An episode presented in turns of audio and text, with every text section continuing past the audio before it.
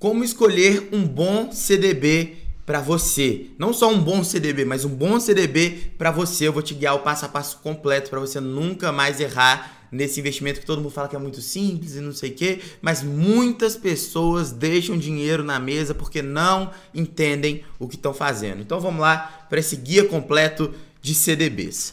Antes de mais nada, a gente costuma falar de é, ver CDB, a gente abre lá a, o nosso, a nossa corretora e a gente vê um tanto de, de CDB lá e você automaticamente parece que nossa cabeça leva a gente a pensar o quê?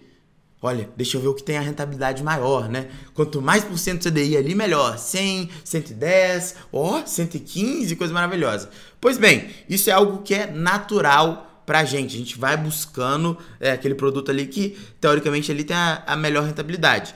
E sim, isso, isso é natural e faz parte. Entretanto, a gente tem que sempre lembrar que a principal regra das finanças é que quanto mais você almeja de retorno, quanto maior for, vai ser o seu retorno, você também vai ter que correr um risco maior. E quando a gente fala em CDB, principalmente pela questão do FGC e tal, a gente não está falando necessariamente um risco de é, de perda expressiva. Até porque se você se proteger, você dilui muito esse risco, né? Daqui a pouco a gente fala sobre o FGC, mas a gente dilui muito esse risco. Mas a gente está falando de prazo. Então você vai ver que é, é praticamente. É óbvio que quanto maior a rentabilidade ali, maior é, é, o tempo até o vencimento, né? Mais, tempo vai ter, você vai ter que deixar o seu dinheiro parado ali naquele CDB. Então a primeira coisa que você tem que sempre parar para pensar é isso o dinheiro que eu estou colocando aqui, é, eu vou precisar dele daqui a quanto tempo?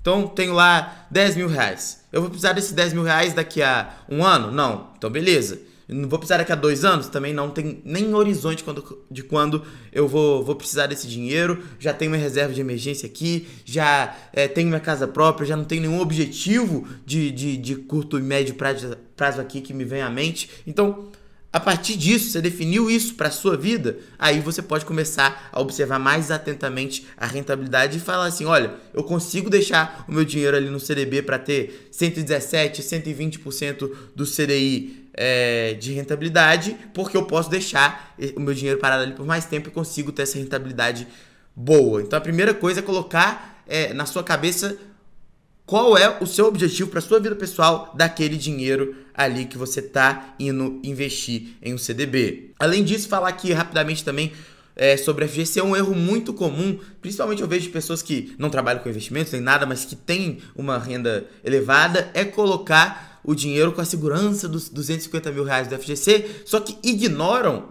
que o seguinte, vão lá e colocam 250 mil é, reais em um CDB específico, só que e os juros? Você vai desproteger os seus juros, você vai proteger só o seu principal? Não faz sentido. Então você tem que fazer a conta para que na data do vencimento daquele CDB tenha até 250 mil reais e não simplesmente colocar 250 mil reais. Além disso, um outro, uma outra questão do FGC, você tem que lembrar que é por instituição financeira. Então não adianta você colocar 250 mil reais no, é, em um CDB do. Coloca aí, qualquer instituição financeira aí, e depois na, ir lá na mesma instituição financeira e colocar em um outro produto financeiro outros 250 mil reais. Não, você vai estar protegido só em 250 mil reais. Não adianta comprar CDBs diferentes, títulos diferentes da mesma instituição financeira. É por instituição financeira e por CPF tá bom? Não se esqueça disso, então você vai ter que fazer um cálculo, obviamente que pode ser aproximado, até porque se for pós-fixado o seu, o seu CDB, você não vai conseguir ter, é, ter essa precisão, mas você faz um cálculo é, aproximado ali para que no vencimento do contrato tenha 250 mil reais e não na hora do aporte.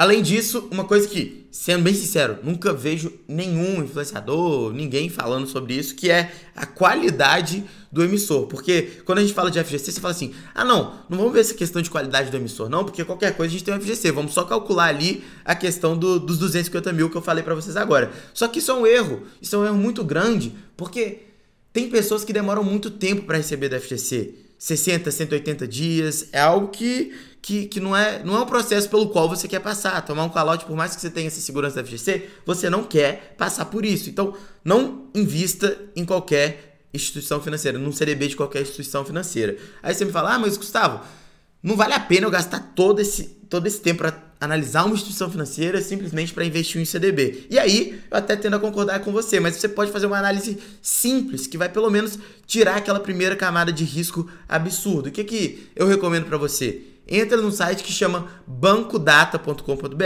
e aí você, antes de investir no CDB de uma instituição financeira, você pesquisa por ela lá e a partir disso é, pesquisando lá, você vai ver os principais indicadores ali, você vai dar uma passada de pano, né? Vai ser só a primeira camada mesmo, você não vai fazer nenhuma análise é, aprofundada por esse site não, mas vai ter pelo menos uma ideia geral, o que já vai ser ótimo para você, já vai aliviar bem ali essa chance de risco que você não quer passar pelo processo de ter que é, receber pelo FGC, tá? Pode demorar um pouco, pode ter algumas complicações, então é melhor você evitar e você consegue investir, é, ter uma boa rentabilidade sim, deixando seu dinheiro ali por um período maior, com instituições, instituições financeiras super é, bem saudáveis financeiramente. Por fim, é, você não pode se esquecer da questão dos impostos, né?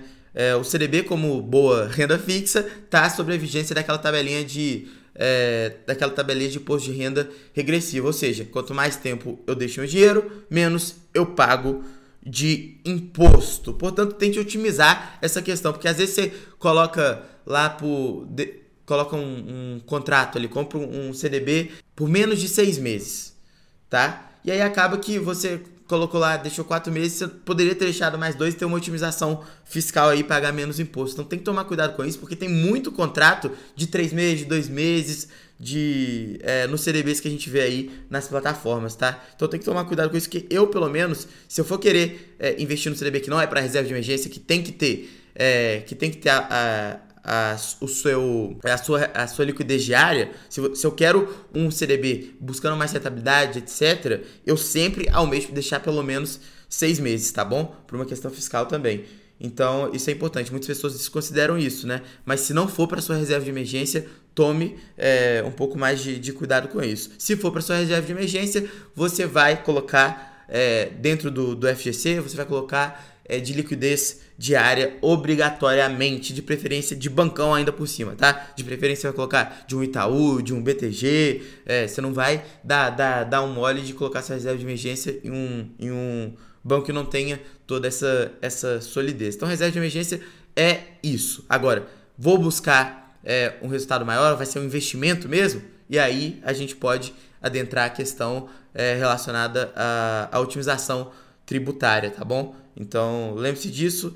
Eu, pelo menos, costumo fugir desses CDBs de três meses. Se for para deixar três meses, eu, Gustavo, prefiro é, deixar na liquidez diária, esperar uma oportunidade melhor para deixar num horizonte maior, otimizar tributariamente e ter uma rentabilidade superior, beleza? Então, sabendo dessas informações, eu tenho certeza agora que você consegue é, investir é, em, um, em um CDB de acordo com as suas necessidades, o melhor para você, tá? Então, lembre-se sempre disso Cumpra esse passo a passo em questão de é, 30 minutos. Você vai ter o seu investimento feito da melhor maneira possível e otimizado para você. Então é isso. É, me segue aqui e até o próximo. Valeu!